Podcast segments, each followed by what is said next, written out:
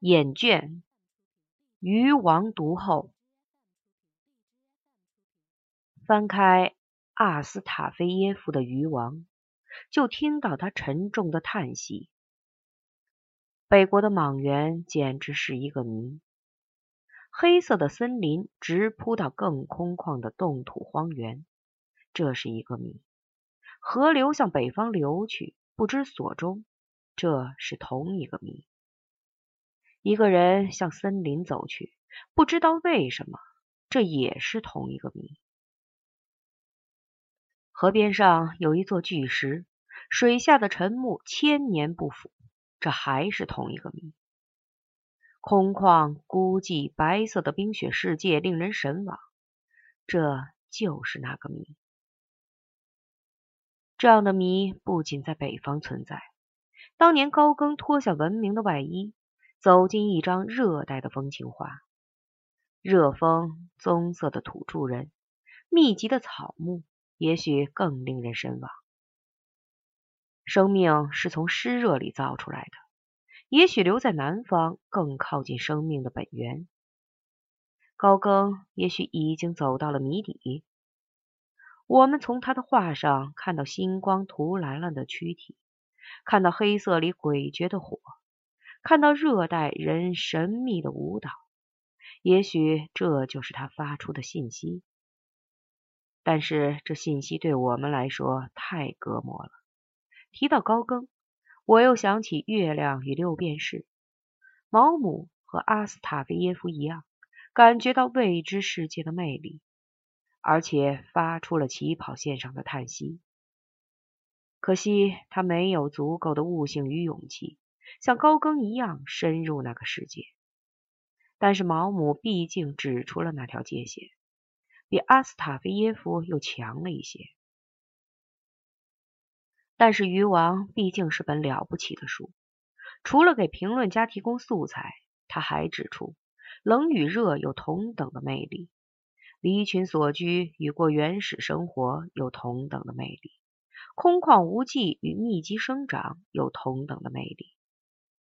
如汤因比所云：“我们生活在阳的时期，在史前阴的时期，人类散居于地球上，具有空间，也向空间学习；杀戮生命，也向生命学习。如今我们拥挤在一起，周围的生命除了人，就是可食的肉类。也许这真的值得惋惜。道德。”正如评论家所指出的，《渔王》是一部道德文章。我认为它不只是道德文章。在道德小说中，作家进行道德思辨，又对人物进行道德评判。虽然我喜欢《渔王》，但我必须承认，其中的道德思辨叫我头疼。在阿斯塔菲耶夫笔下，他所钟爱的西伯利亚的自然环境，隐隐具有上帝的雏形。这种信仰值得赞美，可惜有时达到偏执的程度。作者对从其他地方来到西伯利亚又不知爱惜自然环境的城里人，有一份不合情理的仇恨，于是字里行间透出讨伐异教徒的意思来。人，在道德文章里，作家对人做价值判断，这种价值判断是颂扬的工具。也是杀戮的工具。作家给正义者戴上花环，还把不义者送上道德的刑台，凌迟处死，以自快意。在行使这种特权时，很少有作家不暴露出人性中卑劣的一面。在实际生活中，人们处死一个人，还给他申辩与忏悔的机会；而道德作家宣布一个人的死刑，则往往不容他申辩。只是剥夺他一切优点，夸大一切缺点，把他置于禽兽不如的地位。渔王虽然被评论家列入道德文章一类，却没有太凌厉的杀气。在厚厚一本书里，作家只活剐了一个叫戈加盖尔采夫的，杀法也算不得毒辣。而对盗鱼人科曼采夫之流，作者只是大家鞭挞。没有举起屠刀，这在前苏联作家中尤为难能可贵。阿斯塔菲耶夫几乎具有真正大作家必不可少的悲天悯人的气概。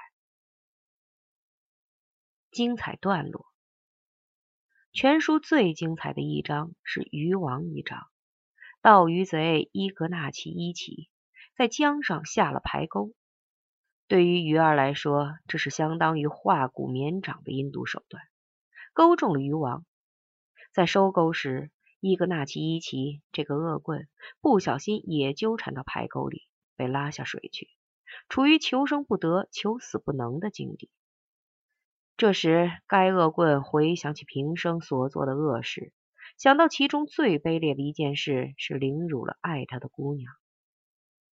他让那唯命是从的姑娘站在陡峭的河岸上，让她转过脸去对着河滩，拉下她身上的厚绒裤，裤子上粗针梳线缝着颜色杂乱的扣子，就是扣子给他的印象比什么都深。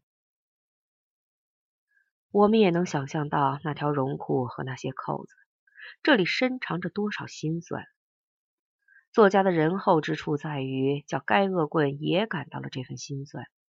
虽然他还是把姑娘踢下水去了，但是在最后的时刻，他又想起这些事情，承担了自己的罪孽。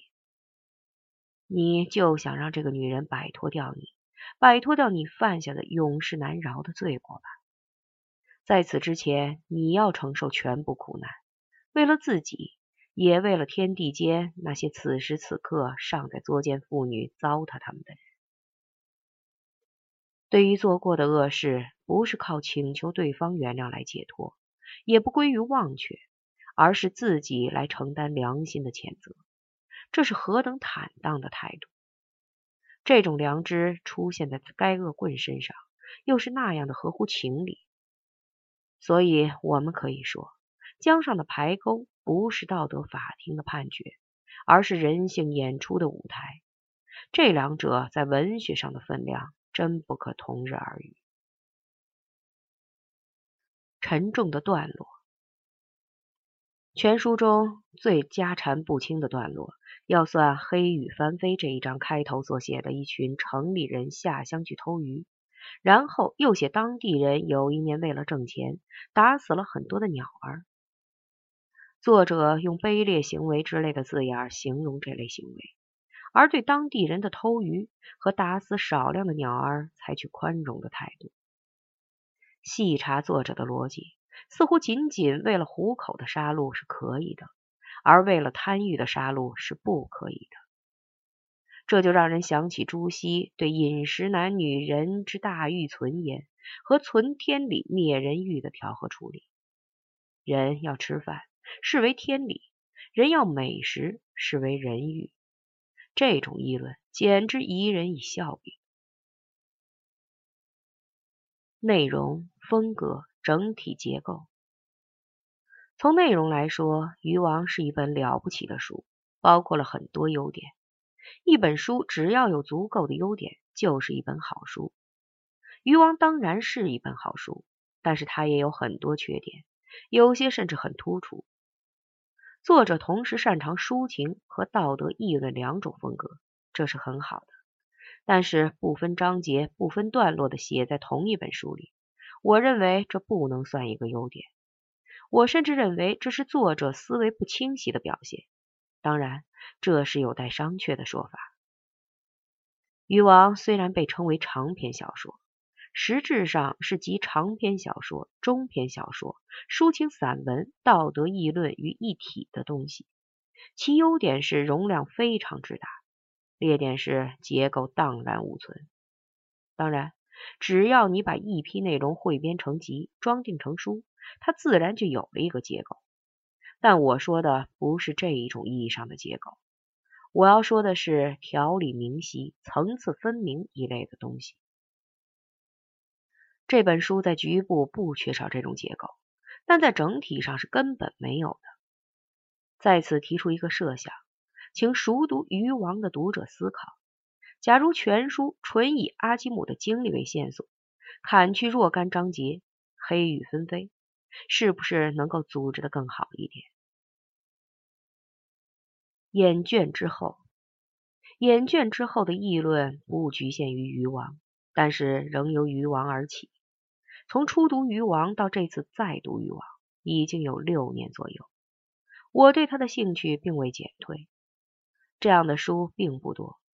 拿破仑曾云：“世间一切书中，我偏爱以写写成者。”此话颇有道理。用我的话来说。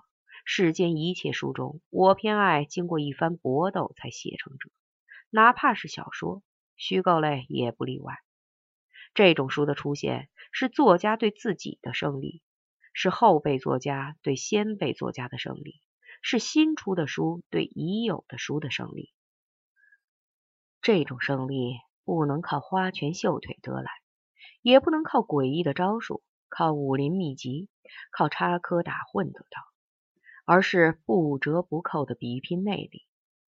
渔王的魅力在于作家诚实的做人态度，对写作一道的敬业精神，抒情时的真诚，思辨时的艰苦，而不在于他使用了象征主义、自然主义、意识流一类方法评论家语。